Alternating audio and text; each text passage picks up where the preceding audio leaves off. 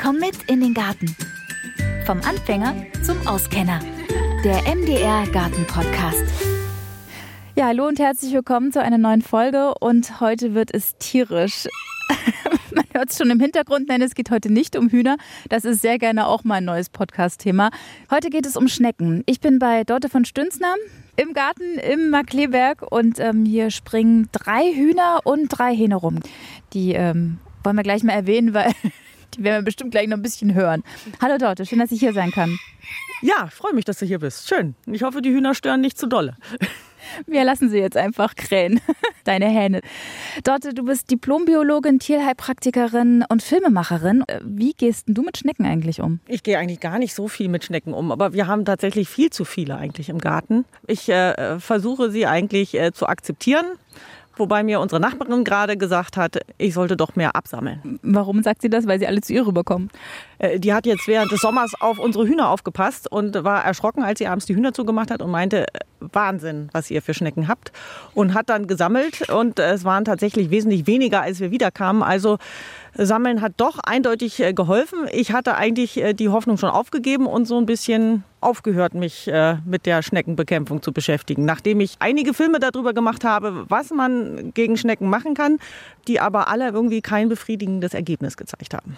Darauf kommen wir jetzt, weil vielen Gärtnern sind Schnecken einfach ein Dorn im Auge. Ich meine, ich kann aus eigener Erfahrung sagen, ja, auch ich bin langsam am Verzweifeln, weil egal was ich ausgesät habe im Frühjahr, da wird einfach alles weggemäht. Kaum ist was gekommen, ist ein bisschen grün zu sehen, zack, kommen die Schnecken und fressen einfach alles kahl.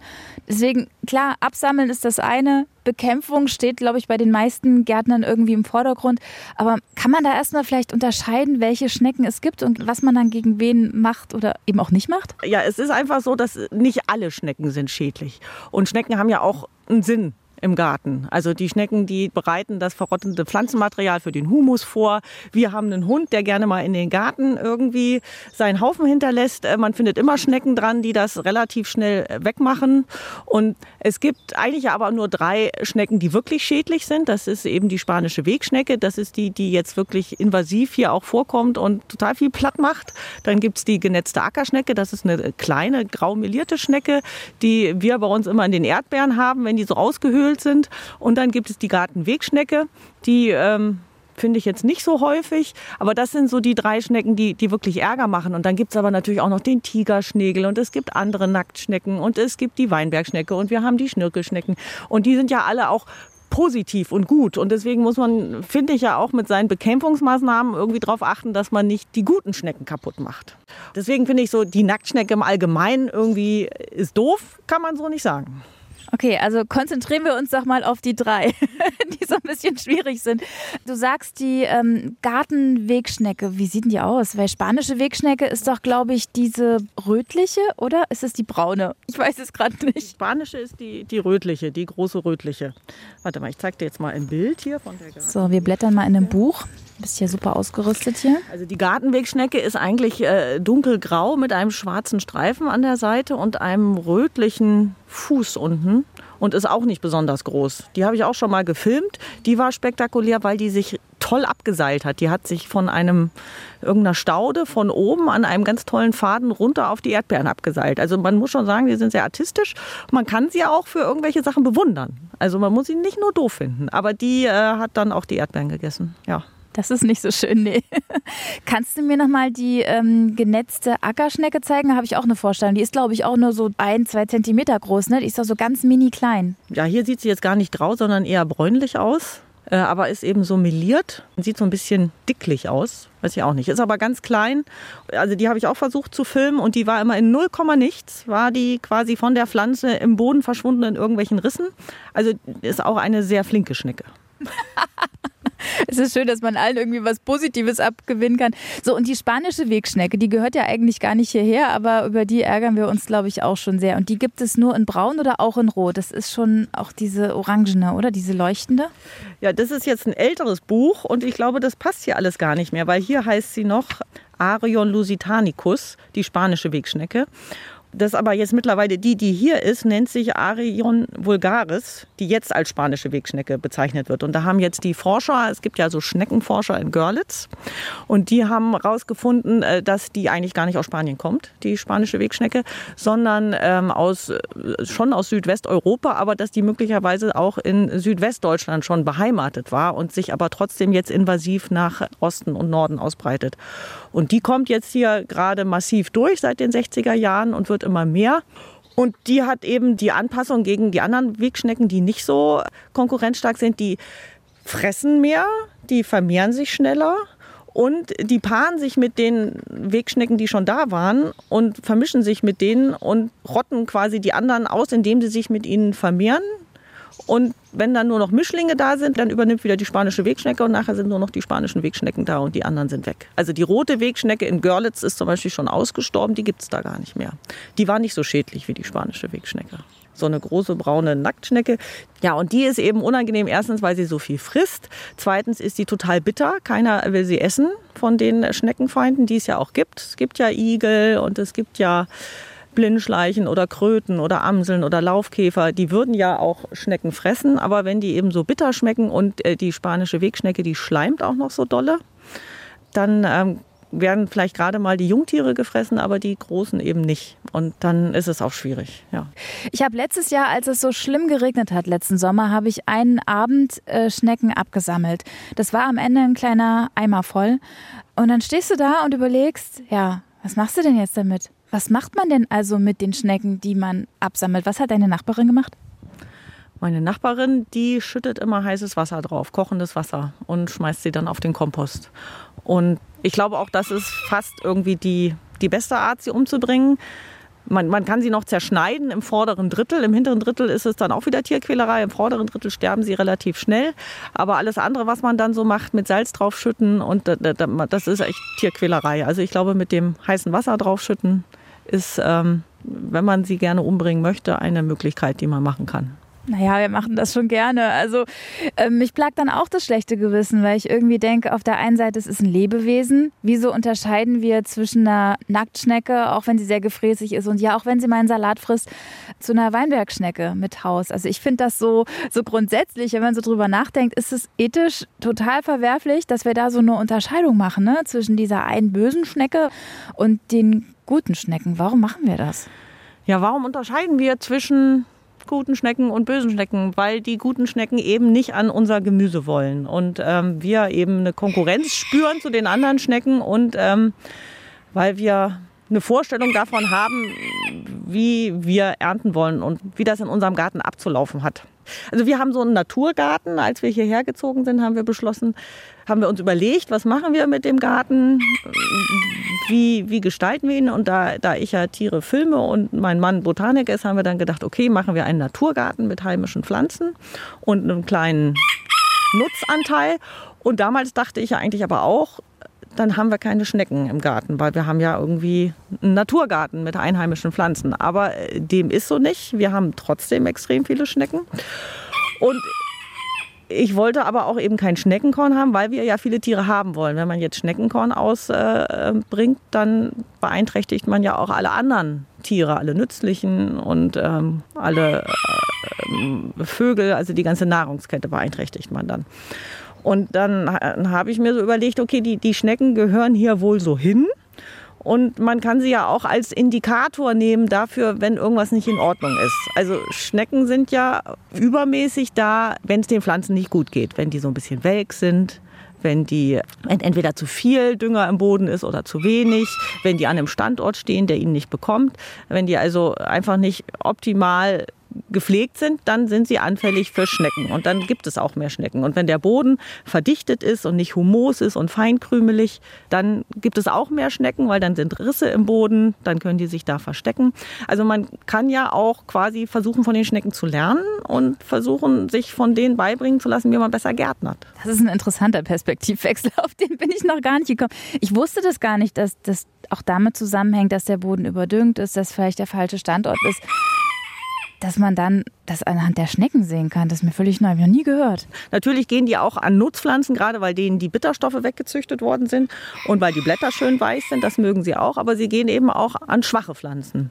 Deswegen ist es auch wichtig, wenn man nicht will, dass die Jungpflanzen von den Schnecken gefressen werden, dass man die quasi schön hegt, bis die stabil sind und sie dann erst auspflanzt, zum Beispiel Kürbispflanzen, wenn die schon anfangen, so leicht stachelig zu werden, wenn der Stängel schon so ein bisschen fester ist. Oder man muss sie eben mit so Plastikkragen schützen, die Jungpflanzen, dass sie halt nicht gefressen werden.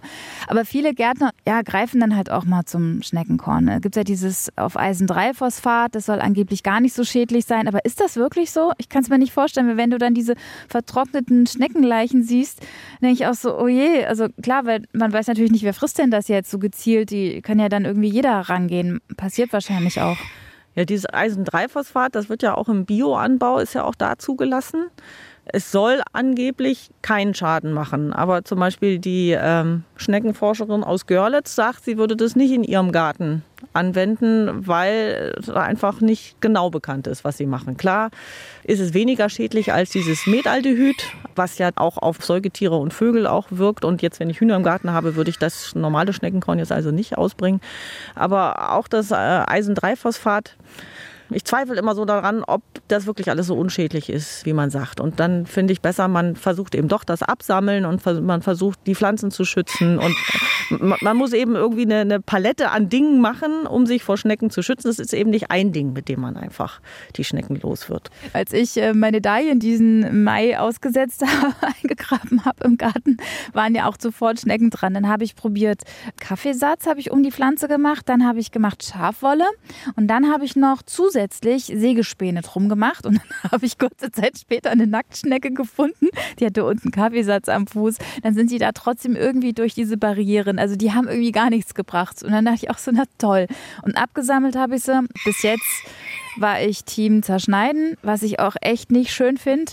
Und auch ja im vorderen Drittel, aber es ist irgendwie trotzdem nicht schön. Mit kochendem Wasser ist humaner oder weiß nicht. Ich habe es selber auch noch nicht gemacht. Das macht nur unsere Nachbarin. Ich akzeptiere das einfach. Wir haben also unendlich viel äh, Verluste in unserem Garten an Pflanzen, die es einfach nicht schaffen gegen die Schnecken. Und wir haben uns jetzt so eingerichtet, dass wir einfach die Pflanzen haben, die mit den Schnecken klarkommen. Und dann gibt es also zum Beispiel der Diptam und der Muscatella-Salbei, die ganzen Salbeiarten haben es schwierig mit, dem, mit den Schnecken. Die gehen also da immer drauf. Aber es gibt dann Jahre, wo sie es doch schaffen und sie sterben nie ganz. Und dann gibt es wieder tolle Jahre, wo sie also wo es gut schaffen und wo sie, dann gibt es Jahre, wo sie nicht da sind. Ja, also wir haben jetzt quasi einen Garten, den haben die Schnecken ein bisschen mitgestaltet. Und wir haben jetzt die Pflanzen, die gut mit den Schnecken klarkommen. Okay, also umdenken in die Richtung vielleicht auch nochmal zu sagen, dass man sich einfach auf andere Kulturen spezialisiert oder die dann anbaut. Ich meine, wir haben jetzt einen relativ großen Garten und den Salat, den tun wir, wenn entweder, wir haben so hier so kleine Salatbeete mit Schneckenzäunen oder wir haben ihn im Hochbeet, weil sonst hat er bei uns tatsächlich überhaupt gar keine Chance. Aber die Schneckenzäune funktionieren, das Hochbeet funktioniert relativ gut. Ich habe übrigens auch mal den Versuch gemacht mit dem Kupferband um äh, das Hochbeet rum und habe dann sofort die Schnecken erwischt, die über das Kupferband gekrochen sind. Also hat auch nicht gewirkt. Ich habe es auch mit dem Kaffeesatz probiert. Ich habe es mit Teebaumöl probiert. Mit Sägespänen habe ich es auch probiert. Das wirkt alles eine gewisse Zeit und dann regnet es einmal oder es taut doll und dann ist es schon wieder vorbei. Aber du sagst, die Schneckenzäune funktionieren, weil Schnecken nicht über Kopf kriechen können. Ist das so? Also das habe ich mal gehört, dass das wohl so ist und dass der Grund ist, weswegen die nicht da reinkommen in das Beet. Nee, Schnecken können über Kopf kriechen. Die haben ja diesen Superschleim, also das macht ihnen gar nichts. Aber das ist ja so verwinkelt. Sie müssen quasi nicht nur über Kopf kriechen, sondern sie müssen auch noch um, um so einen Vorsprung herum. Und das schaffen sie, glaube ich, nicht. Aber wenn wir dann mal natürlich nicht so ordentlich gemäht haben und dann, dann hängt dann da Gras rein und dann kriechen sie über die Brücke rein, dann hat man schon wieder verloren. aber eigentlich haben diese Schneckenzäune bei uns tatsächlich ganz gut gewirkt. Ist aber natürlich auch ein Kostenfaktor. Die kosten relativ viel. Man muss sie 10 cm im Boden versenken, weil sie sonst von unten durchkommen. Und man muss gucken, dass die Erde, die man einbringt, keine Eier haben. Muss ich dann die Erde sieben oder was empfiehlst du denn da? Also die äh, Schneckenforscher aus Görlitz, die empfehlen, dass man quasi den Kompost vor Ende August nochmal durchsiebt und gewinnt weil äh, Ende des Sommers legen die Schnecken da ihre Eier rein. Und dann bringt man quasi mit dem Kompost die Schneckeneier ins Beet. Also man sollte den also nicht im Herbst dann nochmal ausbringen, weil dann sind die Schneckeneier drin, sondern sollte das früher machen. Aha. Und der andere Tipp gegen äh, Schneckeneier im Boden war, dass man im Winter den Boden nochmal oberflächlich aufhackt und dann ähm, auf den Frost hofft und äh, dann durch diesen aufgelockerten Boden, dass dann die Schneckeneier, die in der oberen Bodenschicht liegen, äh, vom Frost dann quasi abgetötet werden. Oder man hofft auf den Tigerschnägel, wenn man den dann im Garten hat, weil der soll ja irgendwie auch noch, mal abgesehen davon, dass es eine sehr, sehr schöne Schnecke ist, so gefleckt wie die ist, ist auch ein Feind von Nacktschnecken, also Schnecke gegen Schnecke. Ja, also ich dachte auch immer, dass der Tigerschnägel der Superfeind der Nacktschnecke ist. Jetzt musste ich aber auch äh, lernen, dass dem gar nicht so ist. Also die, die fressen Jungschnecken, ja, aber auch die großen Schnecken nicht. Die fressen auch ab und zu mal Gelege von Schnecken. Aber Tigerschnägel gibt es gar nicht so viele, dass die wirklich äh, richtig gute Feinde sind. Es gibt zwei Schneckenarten, die ähm, richtig Nacktschnecken jagen. Das ist die große Glanzschnecke und der Wurmschnägel. Das ist auch ein Schnägel, der ist so ganz weiß und sieht ein bisschen eklig aus, wie so ein, wie so ein Schleimfaden. Die sind wohl wesentlich besser als der Tigerschnägel, aber äh, der Tigerschnägel hilft auch ein bisschen, aber nicht so, wie er jetzt immer so gehypt wurde. Anscheinend ist er doch nicht so toll. Okay, also kann man sich auf den Tigerschnägel nicht verlassen. Man kann sich bei Schnecken auf gar nichts verlassen irgendwie. Man kann nur ganz abgeklärt und gleichmütig werden. Welche Möglichkeiten gibt es noch? Können wir da einfach nochmal drauf schauen, was alles geht, um auszuschließen, was wir für uns wollen oder auch nicht? Ja, also wenn man sie jetzt nicht unbedingt umbringen will und absammeln will, was natürlich jetzt wirklich die effektivste Methode ist, und das Sammeln kann man auch noch irgendwie verbessern, indem man eben so äh, Platten oder, oder Holzbretter auslegt, wo man die dann drunter sammeln kann.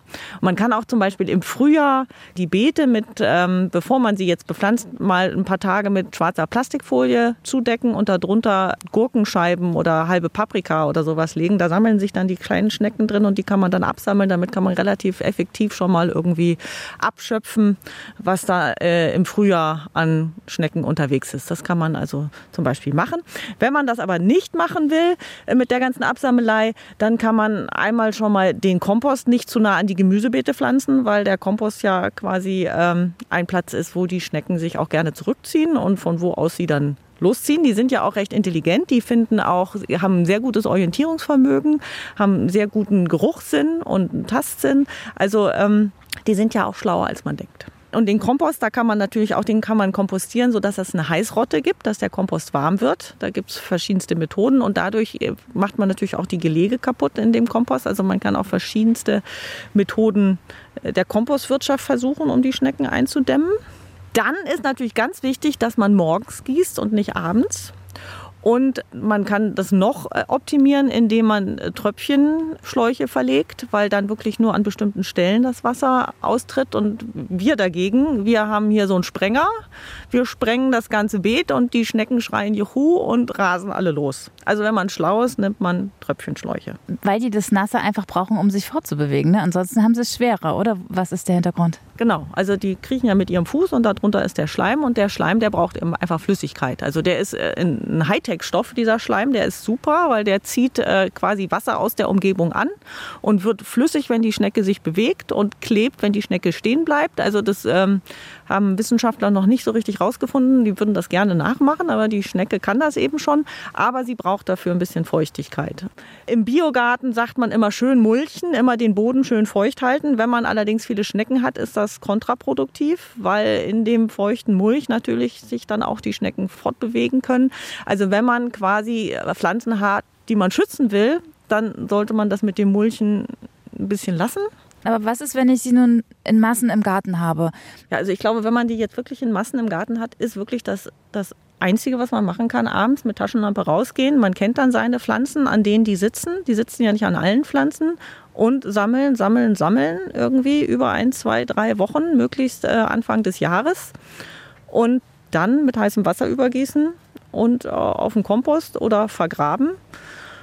Und ähm, das ist, glaube ich, das Einzige, was es wirklich auf Dauer bringt. Und dann den Garten so gestalten, dass ähm, die Schnecken einfach äh, quasi Gegenspieler haben, dass es Laufkäfer gibt, dass es Igel gibt, dass der Boden gut ist, dass der Humus ist, nicht überdüngt ist, dass der feinkrümelig ist, dass der nicht zu trocken ist.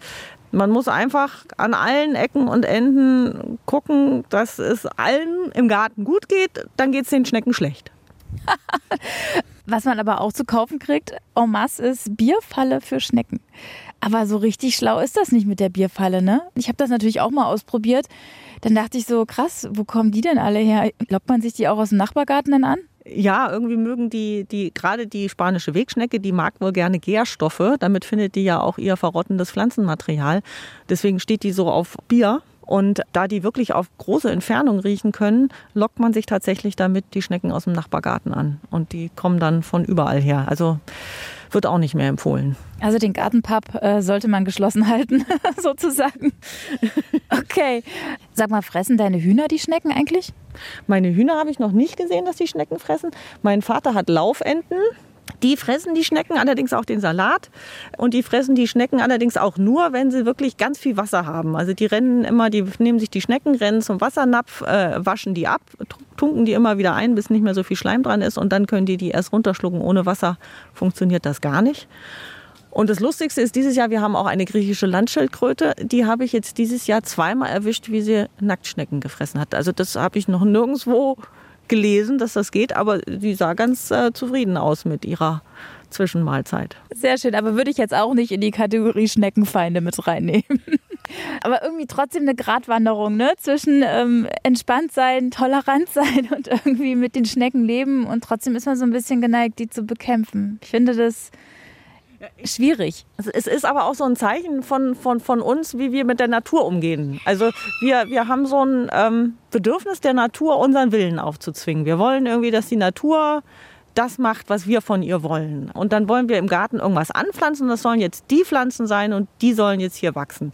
Und ähm, wir sind irgendwie nicht gewillt zu akzeptieren, dass das vielleicht auch nicht geht ich finde, man können da auch so ein bisschen bescheidener werden und sagen, okay, äh, also ich kann jetzt entweder mit ganz viel Schneckenkorn und brutaler Gewalt irgendwie in der Natur meinen Willen aufzwingen, genauso wie ich jetzt Flüsse begradige oder was weiß ich, oder ich kann einfach gucken, okay, das geht jetzt hier vielleicht nicht und dann weiche ich auch. Ich kann ja auch weich reagieren. Ich muss ja nicht hart meinen Willen durchsetzen. Und ich finde, das ist auch irgendwas, was wir von den Schnecken lernen können. Mehr Toleranz und vielleicht auch ein bisschen auf die Zeichen achten, die sie uns schicken. Ja, ich glaube, dass unsere gemeinen Nacktschnecken hier viel intelligenter sind, als wir das eigentlich glauben. Es gibt auch einen, einen Forscher, der sich mit der Intelligenz von, von Nacktschnecken beschäftigt und der hat also herausgefunden, die können aus Erfahrung lernen. Also wenn sie eine schlechte Erfahrung gemacht haben, dann, dann lassen sie das das nächste Mal. Die können Entscheidungen treffen, welcher Schleimspur folge. Folge ich jetzt der rechten oder der linken? Riecht die rechte besser, riecht die linke besser? Die können ähm, Entscheidung treffen, mit wem sie sich paaren, sind ja Twitter, aber sie können dann sagen, ja, mit dem will ich, mit der Schnecke und mit der anderen will ich nicht. Also das sind eben gar nicht so minder bemittelte, schleimige Wesen, die man einfach so umbringen kann, sondern das sind schon auch Wesen mit Gefühlen, finde ich immer auch wichtig dabei im Kopf zu haben, wenn man sie einfach so mit Schneckenkorn umbringt. Aber dann finde ich die Variante mit kochendem Wasser auch nicht wirklich besser. Nein, ist auch nicht schön. Nee, ich, ich, ich bringe sie auch nicht um. Ich lebe ja mit ihnen.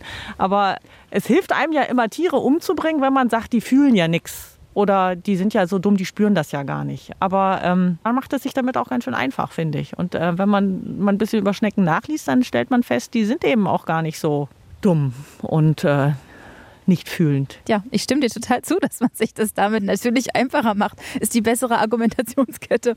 Och, die fühlen ja eh nichts aber ist nicht so. Alle Lebewesen, die die Sinnesorgane haben, die, die fühlen was. Die nehmen Reize auf und ein Reiz kann positiv oder negativ sein. Und wenn er negativ ist, ist er schmerzhaft. Und ähm, zu sagen, dass, dass solche Tiere nichts fühlen und keine Emotionen haben, das stimmt einfach nicht. Und deswegen finde ich, wenn man das macht, dann soll man sich auch darüber klar sein, dass man da einem Lebewesen Schmerz zufügt. Ja, und dann kann man sich überlegen, ob man das mit seinem Gewissen vereinbaren kann oder nicht. Ich kann es ehrlich gesagt nicht. Ich habe mich meiner Schnecken letzten Sommer auch ähm, entledigt, indem ich sie einfach ertränkt habe. Also ich habe dann einfach diesen Eimer voller Schnecken in den Fluss geschüttet, weil ich dachte, okay, dann freut sich vielleicht eine Ente, wenn noch so ein Schneckensnack vorbeigeschwommen kommt, aber ähm, eigentlich habe ich sie nur ersäuft, oder? Schnecken können wohl schwimmen, habe ich gelesen. Also möglicherweise haben die auch alle überlebt. Ich habe äh, die Schnecken immer, die mein Mann abends gesammelt hat, dann am nächsten Tag in den äh, Wald getragen. Jetzt habe ich aber auch gelesen, dass man das auch nicht tun soll, weil man damit ähm, die Schneckenfauna im Wald verfälscht. Und außerdem hat's, glaube ich, war das auch eher Tierquälerei für die Schnecken, die quasi die ganze Nacht in dieser engen ähm, Plastikdose waren. Die waren dann morgens eigentlich auch schon ziemlich hinüber. War auch nicht gerade ein äh, tierfreundliches Meisterstück von mir. Ich glaube tatsächlich, dass dieses mit Wasser übergießen schnell und dann ist vorbei, ist wahrscheinlich schon die beste Methode okay, mit der man sich irgendwie anfreunden kann oder auch nicht. Ja, wobei wir ja, wir müssen ja nicht davon leben, von dem, was wir anbauen. Das denke ich dann auch immer. Wir, wir haben dann so ein Ziel davon, ja, okay, ich will jetzt mein Gemüse ernten, aber wir, wir verhungern ja nicht, wenn die Schnecken das jetzt auffressen. Das heißt, wir müssen das ja nicht auf Teufel komm raus durchsetzen. Wir können ja auch dann doch noch mal einkaufen gehen und uns noch einen Salat kaufen im Notfall.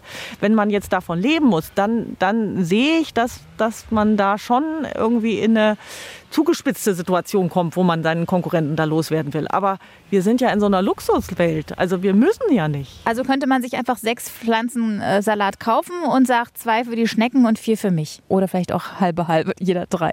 Man muss es bloß den Schnecken dann mitteilen.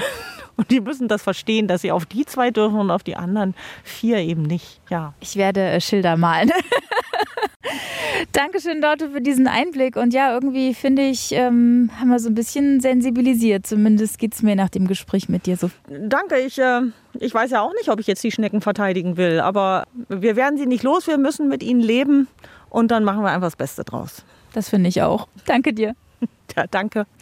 Und äh, Fotos zu den Schnecken, über die wir jetzt hier gerade gesprochen haben, und äh, Schneckenbekämpfung und so, das habe ich euch alles im Beschreibungstext verlinkt. Ja, wie wir wissen, Schnecken mögen Regen, die brauchen ganz viel Wasser, damit sie sich fortbewegen können. Aber in diesem Sommer hat es sehr wenig geregnet. So wenig, dass in ganz, ganz vielen Gärten der Rasen verbrannt ist. Und wie man den wieder aufpäppelt, ob der Rasen noch zu retten ist oder ob man sich doch vielleicht Gedanken über Rasenersatzpflanzen machen muss, das hört ihr in der nächsten Folge.